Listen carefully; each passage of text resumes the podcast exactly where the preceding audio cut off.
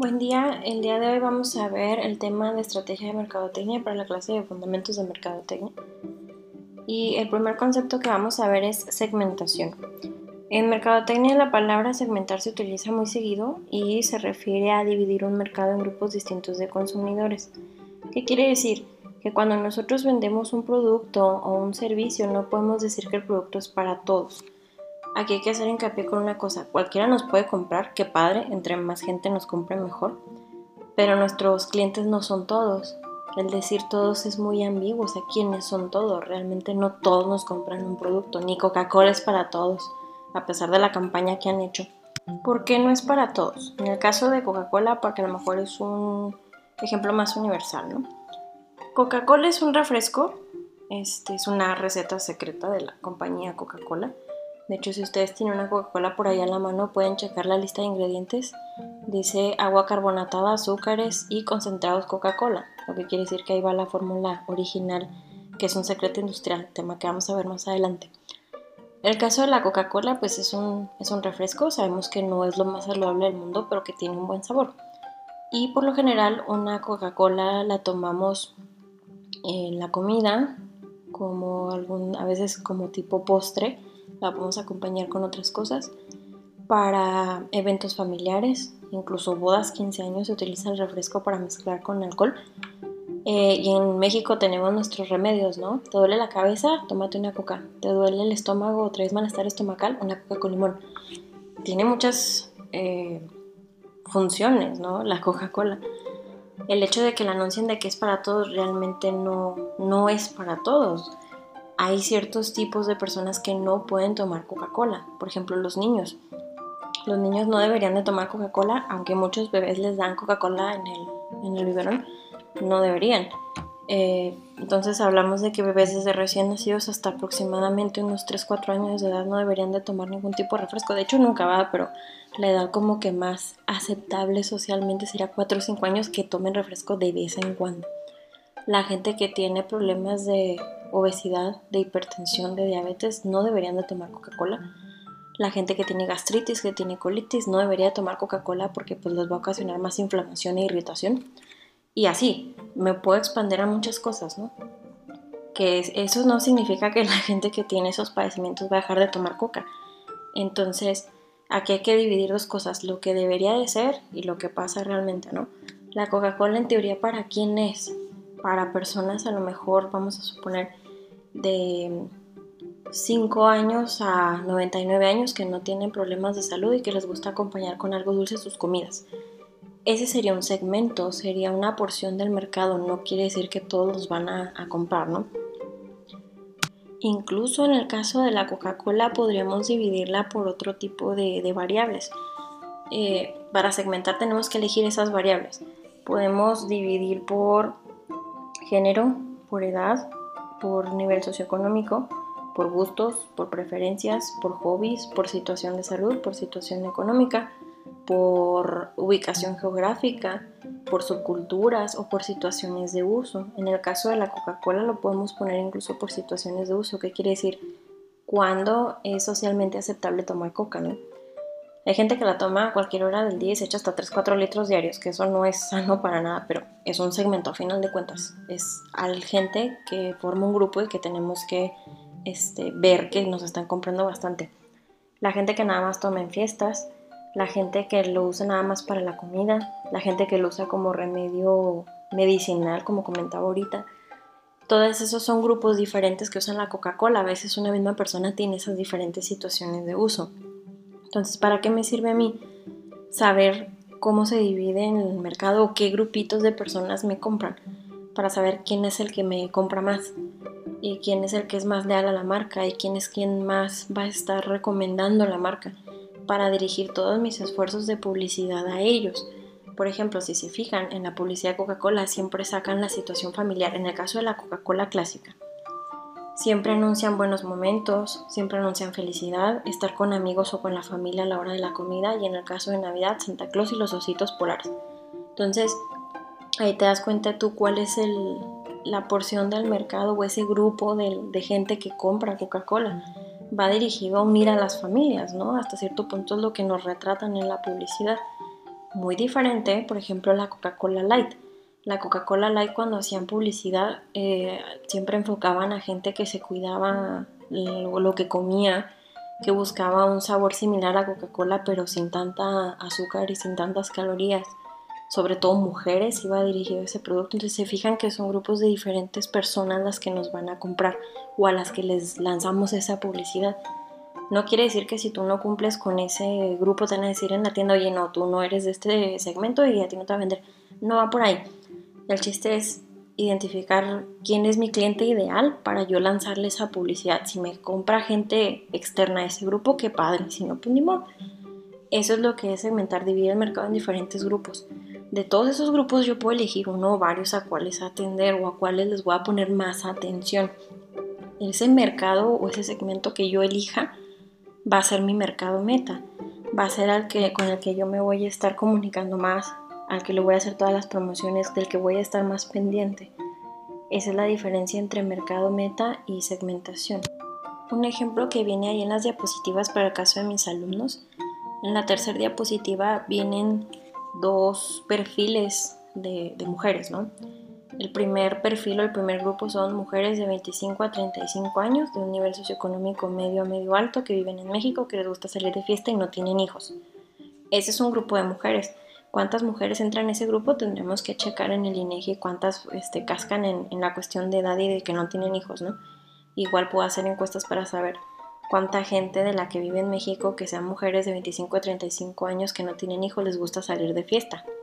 Porque otro grupo sería las mismas características, pero que no les gusta salir de fiesta, ¿sí me explico? Así puedo dividir grupos por diferentes características y entre más específicas sea mejor. Otro grupo que tengo ahí, mujeres de 40 a 50 años de nivel socioeconómico medio medio alto que viven en México, son amas de casa y tienen hijos. Entonces, esos dos grupos eh, de mujeres pueden ser mis, este, mis mercados meta los que yo les voy a vender a lo mejor productos de belleza, les puedo vender en uno de los casos, por ejemplo, las amas de casa que tienen hijos, a lo mejor les vendo el uso de una ludoteca para que lleven a sus hijos a jugar y que ellas convivan con otras mamás. En el caso de las mujeres sin hijos, a lo mejor les puedo recomendar antros, bares, spas, viajes de, entre amigas. Entonces, no les voy a vender obviamente lo mismo porque sus intereses son diferentes. Esa es la idea de segmentar, ver qué intereses tiene cada grupo para saber cómo les puedo ayudar yo. No todas las marcas pueden ayudar a toda la gente. Por ejemplo, el caso de las vacaciones. Eh, eh, vamos a suponer que es un hotel eh, todo incluido con ambiente familiar en Mazatlán, suponiendo, ¿no? Entonces, no les voy a vender ese mismo paquete vacacional a familias con hijos que a, parejas de recién casados o a grupos de, que, de amigos que vienen del extranjero, ¿no? Que sobre todo vienen para Semana Santa, todos los gringos vienen acá, todos entre 18 y 23 años, porque los intereses no son iguales. De hecho, quien haya tenido oportunidad de ir a una playa, hay muchos hoteles que tienen hasta tres secciones dentro de sus habitaciones, ¿no? la sección familiar para que vaya toda la gente con niños y haga ruido y no pase nada. Y hay ciertos horarios de mucho movimiento y, sobre todo la noche va a estar muy tranquila porque pues son niños en eh, relativamente se duermen temprano. Luego va a estar la torre de lunamieleros donde todo es paz, las parejas pueden tener privacidad en sus habitaciones y todo bien. Y la torre de Spring Breakers o la de jóvenes para que ellos hagan escándalo y lleguen a las 6 de la mañana todos crudos o todavía borrachos y luego se levantan tarde y nadie les hace ruido, no va a haber niños llorando ni molestando. Por eso son tres secciones, son tres mercados meta los que los hoteles atienden, sobre todo en playas de mucho turismo, ¿no? Como Cancún. Entonces esa es la idea de dividir el mercado y elegir a qué grupo voy a atender para saber cómo ofrecerles la mejor experiencia, el mejor producto o el mejor servicio. De esa manera, pues vamos a lograr que la gente esté satisfecha con lo que nos está comprando y pues le vamos a poner la atención adecuada. De ahí el siguiente eh, concepto es posicionamiento, que el posicionamiento de un producto o un servicio se refiere al lugar que ocupa en la mente del consumidor un producto en relación a los productos de la competencia. Por ejemplo, si yo a ustedes les pregunto qué marcas de cervezas se les viene a la mente, algunos me dirán Corona, otros van a decir que cerveza india, otros que Tecate, otros que Heineken, no sé, la marca que les guste a ustedes, ¿no? Si no les gusta la cerveza, pues a lo mejor no van a saber ni de qué estamos hablando. Aquí la idea es la primera marca que se les venga a la mente de cualquier categoría de productos, cerveza, comida, viajes, carros, de ropa, de cafés, de hamburguesas, de lo que sea, es la marca que tienen mejor posicionada, es de la que más se acuerdan. Lograr este posicionamiento es lo que todas las marcas quieren, ¿no? Que sea la primera marca en venir a la mente de una persona cuando alguien nombra una categoría de producto. Por ejemplo, el caso de las cervezas, la que sea la cerveza más famosa, la primera que se les venga a la mente. ¿Por qué se les viene a la mente? Muy probablemente porque es la que más les gusta, porque es la que más consumen, porque es de la que más publicidad han visto, porque es la que más acostumbran en, su casa o en sus reuniones a tomar, o por la fama que tengan, o porque la toma fulano o sutano, ¿sí? Todo eso va a ayudar a que a la gente luego luego se le venga a la mente una marca. El ejemplo más sencillo u obvio es el del refresco, ¿no? Si yo les digo, a ver, una marca de refresco, lo primero que me van a decir probablemente es Coca-Cola. El 90% de la gente dice Coca-Cola. La tome o no, la conocen. ¿Por qué? Porque hacen un montón de publicidad, porque la vemos en todos lados, porque en Navidad está lleno de osos polares y gracias a Coca-Cola Santa Claus es rojo. Pueden investigar eso también. Entonces, ese es el posicionamiento y queremos lograr que siempre a la gente se le ocurra nuestra marca primero. Es muy difícil, es muy fácil perder también ese lugar en la mente del consumidor por algún fallo o algún problema. Si yo les pregunto a lo mejor por, mm, ¿qué podría ser? Una marca de hamburguesas o de tortas. A lo mejor ustedes ya tienen una identificada porque queda cerca de su casa, porque está muy rico el sabor, porque el precio o lo que sea, ¿no? Que está de moda. Pero si alguien llega a tener un problema y ese problema se expande y todo el mundo se entera del chisme, mucha gente se va a cambiar de marca porque va a querer evitar el problema. Entonces sí hay que tener mucho cuidado con eso.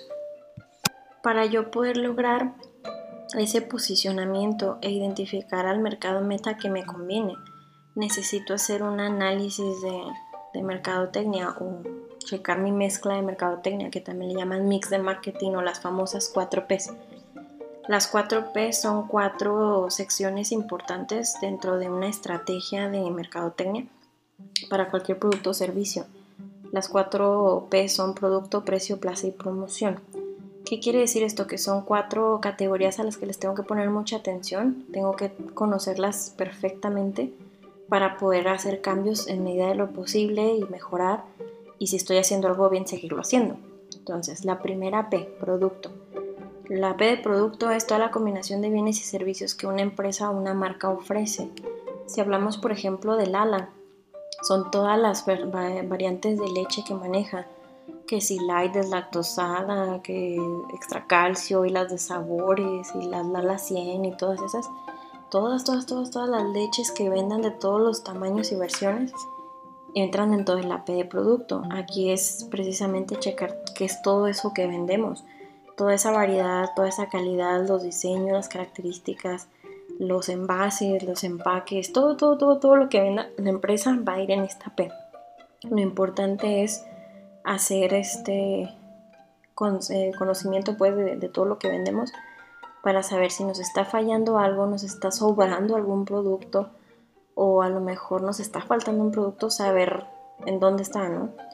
O si por ejemplo dejamos de vender un producto y la gente lo está pidiendo, pues checar por qué lo dejamos de vender y si es posible traerlo a la venta de nuevo. Precio es la cantidad de dinero que van a pagar los clientes por tener ese producto o ese servicio, ¿no? Aquí podemos manejar precios de lista, precios de mayoreo, precio menudeo, precios especiales, descuentos, negociaciones individuales, formas de pago, que si aceptas tarjetas, que si aceptas cheques, transferencias o solo es efectivo, lo que sean las formas en que van a pagar los clientes, todo esto se ve aquí.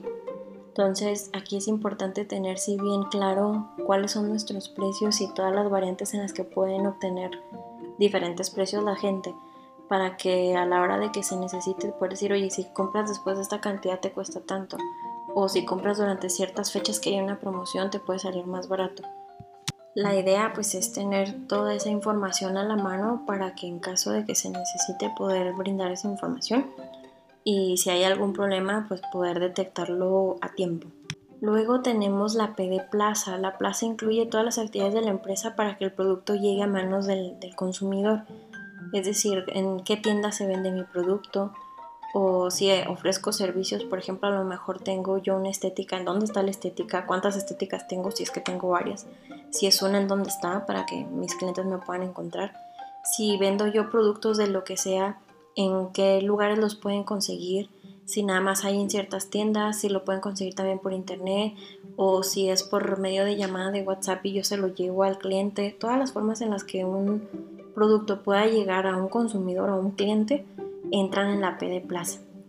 Obviamente no todos los negocios van a funcionar igual porque tiene que ver con el tamaño, el tipo de producto, este, el dueño, tiene que ver muchas cosas, ¿no?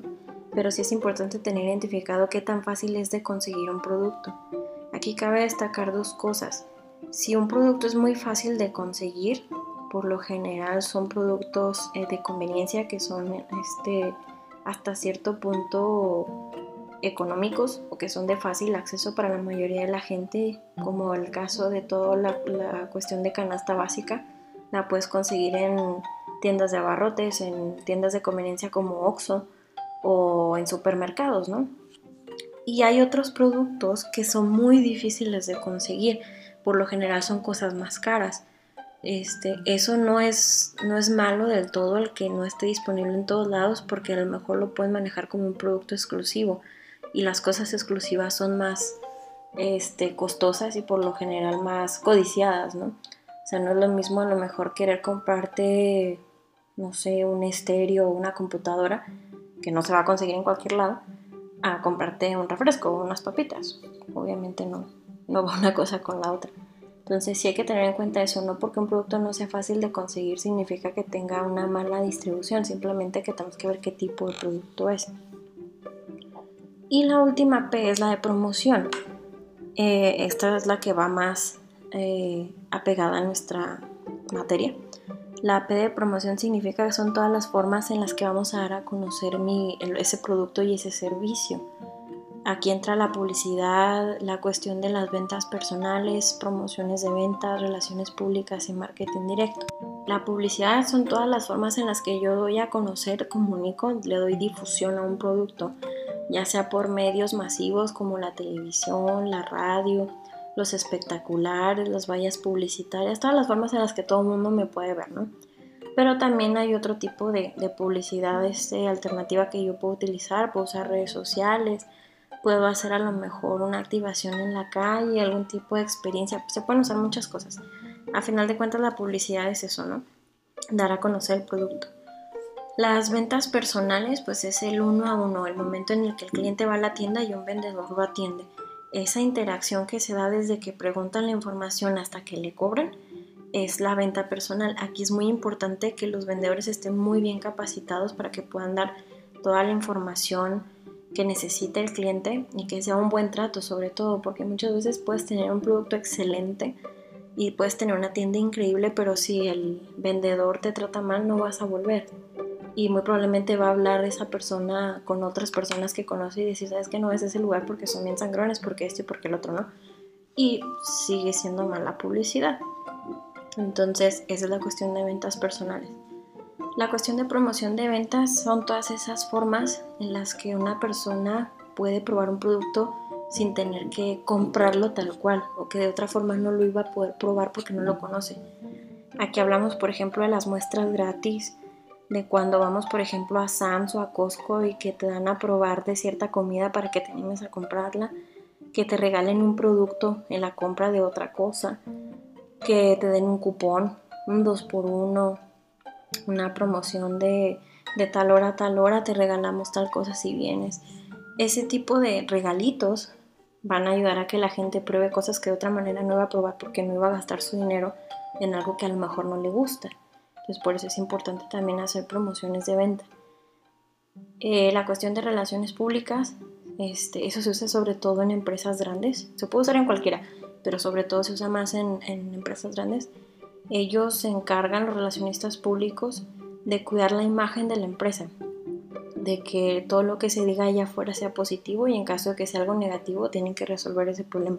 Por ejemplo, hubo un caso muy sonado, si mal no recuerdo, fue en 2015 con la empresa La Costeña.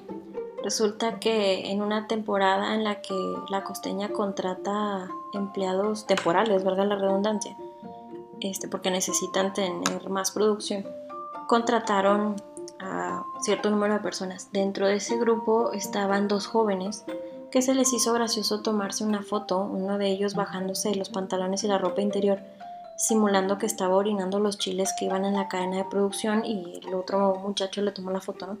Y obviamente la subieron a redes sociales, que es lo peor que pudieron haber hecho. Entonces empieza a circular la foto y obviamente causa pues el asco en la gente, ¿no? O sea, ¿qué pasó? ¿Por qué orinaron los chiles? ¿Realmente los estaba orinando? Solo era la foto. Este, ya nadie quería comprar, mucha gente devolvió los productos, mucha gente ya dejaba de comprar la costeña, se empezaron a quejar con la marca y bueno, pasaron un montón de situaciones. Esa es una crisis de marca muy fuerte. ¿Qué hizo la costeña?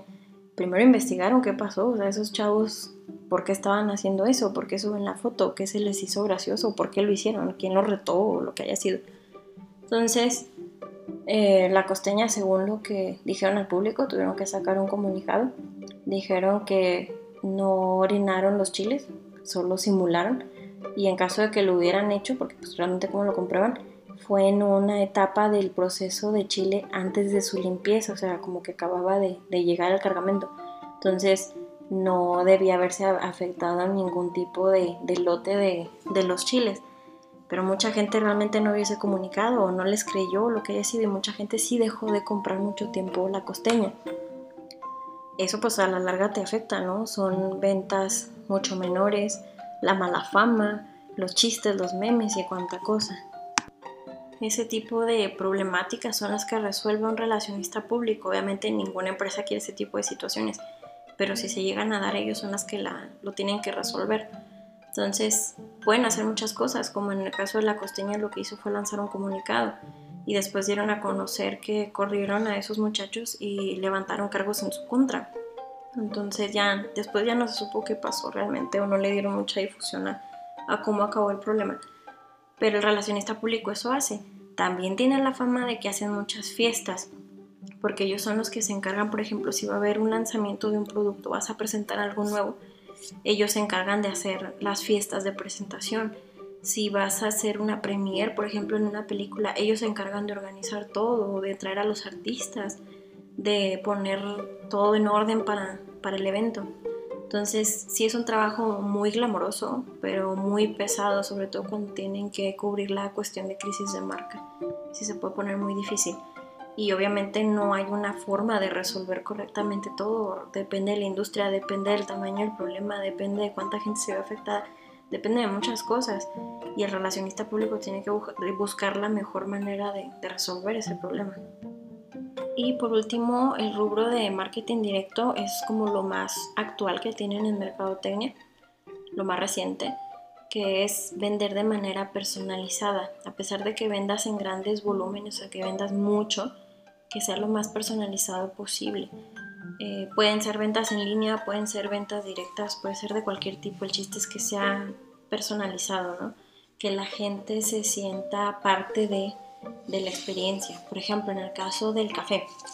El café, por ejemplo, eh, Café o el caso de Starbucks o el caso de Bernardi, ellos te van a, te va a atender una persona, te van a preguntar qué tipo de café quieres, de qué tamaño, con qué tipo de leche, te van a preguntar si quieres algún tipo de endulzante en especial, si qué tipo de café quieres, por ejemplo, que si tostado de, tal lugar o de tal lugar. Te van a preguntar un montón de cosas para hacer tu café como a ti te gusta. Esa es una forma de, de vender café, ¿no? Es cuando te ponen el ejemplo que te preguntan, ¿qué vende Starbucks? Y luego, luego contestas café y luego te dicen, no, te venden la experiencia. ¿A qué se refiere eso? O sea, si venden café, obviamente el producto es café, ¿no? y cualquier otro tipo de, bebidas, de tés y frappuccinos y lo que sea. A lo que se refieren cuando dicen que Starbucks no vende café sino experiencias, ¿qué quiere decir? Que te venden el momento de que cuando tú llegas y pides tu café y le pones todas tus chiplerías de que leche de coco con quién sabe qué y todas, todas, todas las cosas especiales que te gusten y al final le van a poner tu nombre al vaso este, y que tú vas a estar sentado en un lugar así acogedor, en un silloncito bien cómodo, con la luz tenue, la música suave y huele a café y todo eso. Eso es lo que te están vendiendo. Por eso es caro ese café. En el caso de Cafeño, que es un más rápido el servicio, es para, oye, me salí tantito de, mi oficina o entre clases, me, tomé, me compré un café y vámonos. Y sigue siendo un buen café. E incluso tienen una variedad muy diferente, ¿no? De, del Starbucks. Pero a eso voy con la cuestión del marketing directo, o sea, te están dando algo personalizado, no todos los cafés van a ser iguales porque no todos les gusta lo mismo o hay cosas que a lo mejor a otra gente le hacen daño, ¿no? Como el caso de la leche en los cafés. Porque esas sangronadas, podría decir alguien, ¿no? De leche de coco y leche de almendra y leche de avena y de no sé cuántas cosas. Porque hay gente que es este, alérgica a la proteína de la leche de vaca o porque hay gente que es intolerante a la lactosa un montón de situaciones. Entonces, entre más variedad tengas, pues a más clientes puedes abarcar, si me explico? Ese es un ejemplo de marketing directo. Otro sería las ventas en línea. Si alguien ha comprado en línea en Mercado Libre o en segundamano.com o en Amazon o donde sea, a la hora de que tú buscas un producto, igual pueden hacer el experimento, métanse en una página de esas, busquen cualquier producto, que ustedes quieran. No van a comprarlo, es un ejemplo.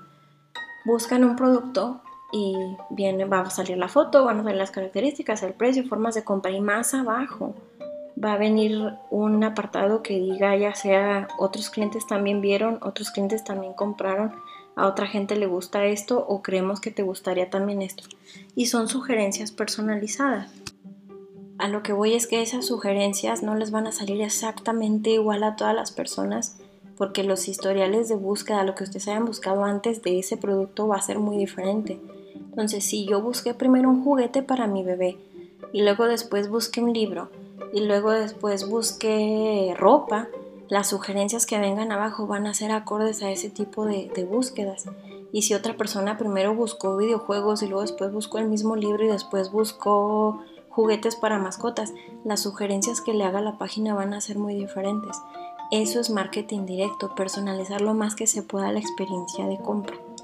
Obviamente estos temas de, publicidad, de, ventas personales y promoción de ventas, todo lo que tenga que ver con la P de promoción, lo vamos a ver más a fondo más adelante porque es tema de clase. Solo quería darles como una introducción a lo que es cada uno de esos apartados porque es lo que más este, nos compete en esta clase. Entonces, eh, espero que haya quedado claro el tema.